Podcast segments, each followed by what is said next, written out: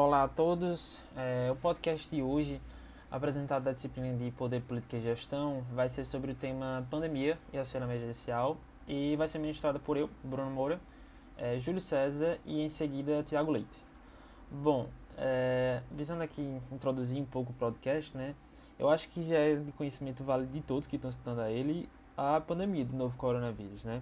E só para ter uma noção dessa pandemia, é, pegando aqui dados é, da data que está sendo gravada, né, esse podcast, é, somente aqui no Brasil, o, a, o vírus da Covid-19 já infectou mais de 5 milhões e 900 mil pessoas e já deixou mais de 165 mil mortos, né? Assim, além de todo que a gente consegue ver, né, através desses números, além de toda essa consequência que a pandemia trouxe para a saúde de muitas pessoas, é, a pandemia ela também teve uma consequência muito severa na economia de muitos países, né? E aqui no Brasil não foi diferente, é, justamente por conta das medidas de isolamento social adotadas pelo país para tentar frear o contágio do vírus da Covid-19, é, empresas fecharam, comércios fecharam e com isso o desemprego aumentou né, de maneira absurda. Então, visando tentar justamente minimizar esses impactos causados pela pandemia na economia, o governo brasileiro ele adotou algumas políticas assistencialistas, né? E a, a gente tem aí um destaque que foi justamente as parcelas do auxílio emergencial, né? Primeiramente definidas em 600 reais é, para pessoas sem emprego formal e que dispunham de baixa renda financeira, né? E então o principal propósito que a gente vem trazer aqui através desse podcast é justamente ter uma visão crítica acerca da, desse auxílio emergencial, né? É, ver também políticas assistencialistas é, que foram tomadas visando não somente pessoas físicas, mas também pessoas jurídicas, como principalmente micro e pequenas empresas, né? Que também foram severamente impactadas e são responsáveis por gerar muito emprego no país e também assim ver se a porque a gente também tem uma visão acerca das políticas assistencialistas que o país tomou é, já vinha tomando anteriormente né? E ver se essas políticas elas estavam sendo eficazes assim como também claro a, o auxílio emergencial foi, foi é, está sendo né? Porque ainda está em andamento pelo menos no, na data desse podcast. E ver realmente a importan tentar ressaltar a importância de uma estratégia mais sólida por parte do Estado brasileiro né? Que assim vai precisa ser muito além de simplesmente uma injeção de liquidez na economia no curto prazo, né? E sim necessita ser uma política é, de desenvolvimento econômico assistencialista voltada ao longo prazo, né? Então, vamos tentar familiarizar um pouco o auxílio emergencial, a sua necessidade e por que ele surge como medida de resgate e de transferência de renda na situação da pandemia do Covid-2019. É sabido de todos que as consequências da pandemia são desastrosas, não somente na saúde pública, mas também como na infraestrutura do país e na economia. Para poder combater ao vírus, o Brasil precisou tomar diversas medidas, limitações que causaram um grande impacto na economia.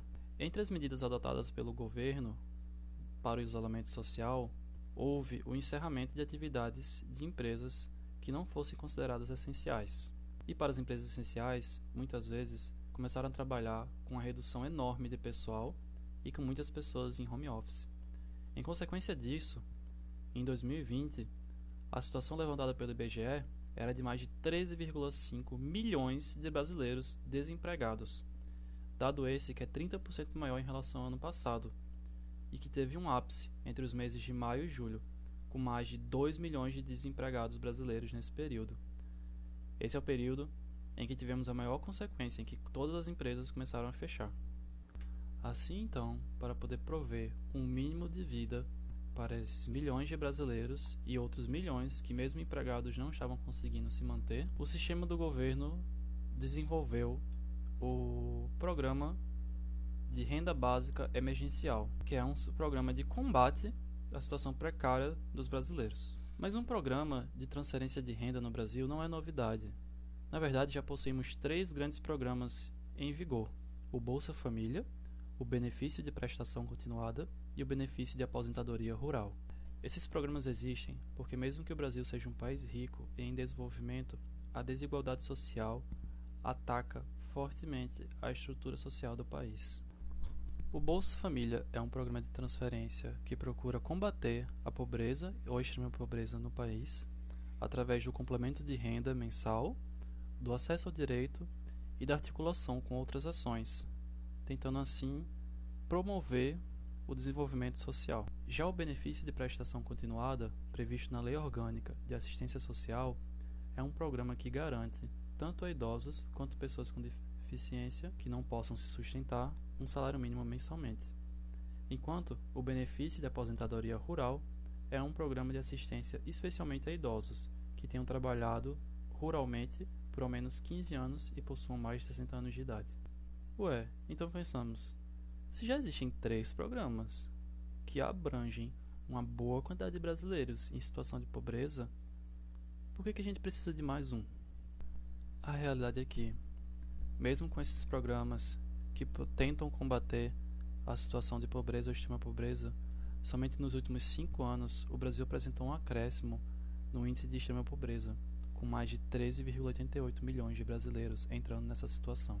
Imagine numa situação de pandemia, numa situação de isolamento social, numa situação em que as empresas estão fechando as portas e que os seus colaboradores estão sendo afastados.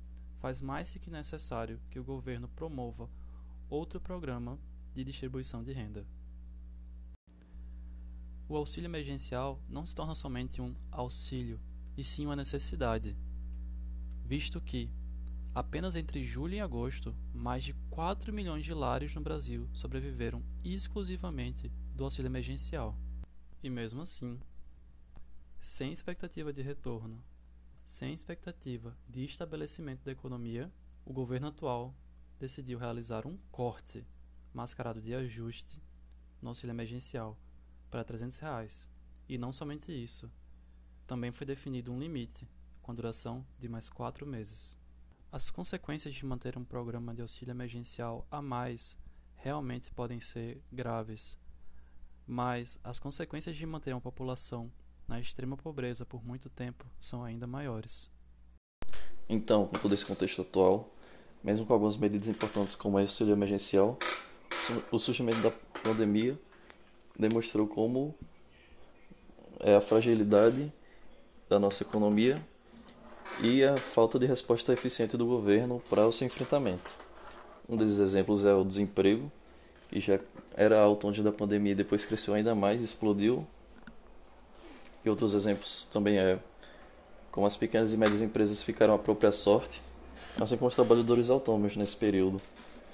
Eles não receberam nenhum tipo de auxílio financeiro e muitos deles quebraram e outros, por exemplo, os trabalhadores autônomos tiveram que continuar trabalhando nesse período, o que não ajudou no distanciamento social que era necessário, né?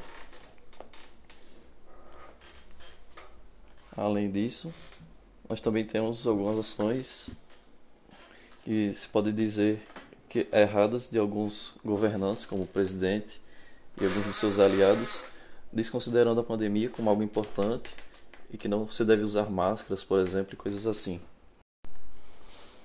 Tendo análise mais exclusiva para as micro, pequenas e médias empresas, a ação do governo parece ter sido muito eficiente.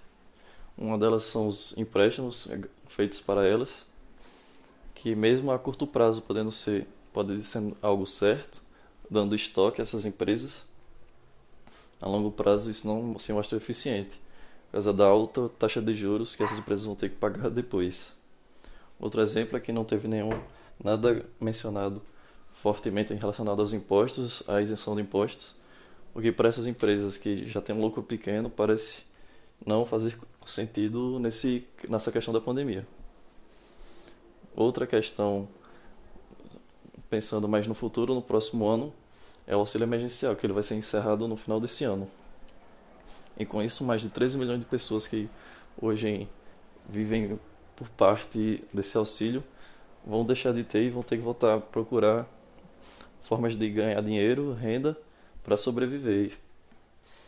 E sem um contexto de vacina ainda, claro, muito claro, isso seria isso diminuiria ainda mais o o isolamento social tão necessário para garantir a sobrevivência da população.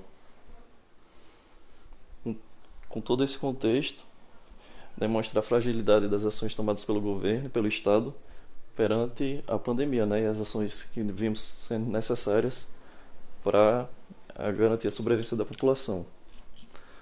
Uma das medidas que nós pensamos é que as instituições estatais deviam ser fortalecidas nesse aspecto e não deixar apenas para governantes, seja eles quais forem tomar as decisões necessárias para garantir tal sobrevivência e com isso garantir as ações necessárias para a população nesse contexto de crise, crise extrema, como é o negócio, como é a questão da pandemia. Bom, com a fala de Tiago encerramos nosso podcast e, consequentemente, nossa visão acerca do tema pandemia e auxílio emergencial. Agradecemos a atenção e até mais.